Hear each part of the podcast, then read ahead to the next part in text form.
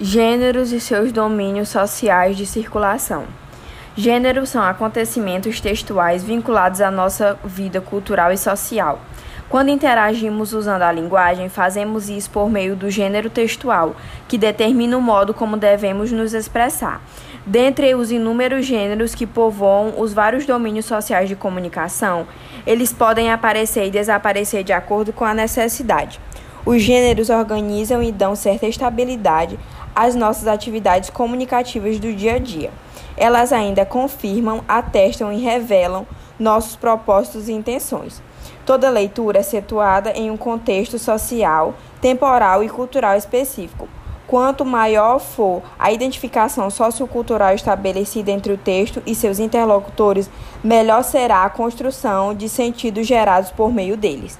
Alguns meios de circulação são jornais, revistas, mídias sociais, panfletos, televisão e rádio. Os gêneros textuais apresentam uma função social em uma determinada situação comunicativa.